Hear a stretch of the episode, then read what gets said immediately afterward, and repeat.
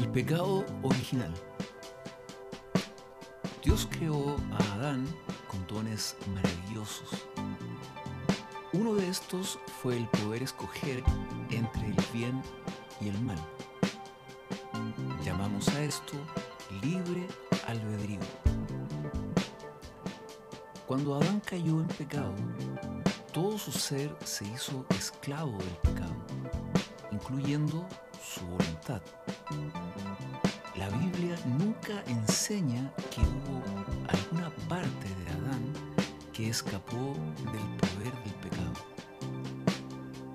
Afirmar la neutralidad moral de la voluntad humana es insinuar que ella escapó milagrosamente cuando cayó Adán. ¿Afirma la Biblia esto? Sin lugar a dudas que no. Los efectos de la caída de Adán sobre nosotros están expuestos en Romanos capítulo 5, versículos del 12 al 21.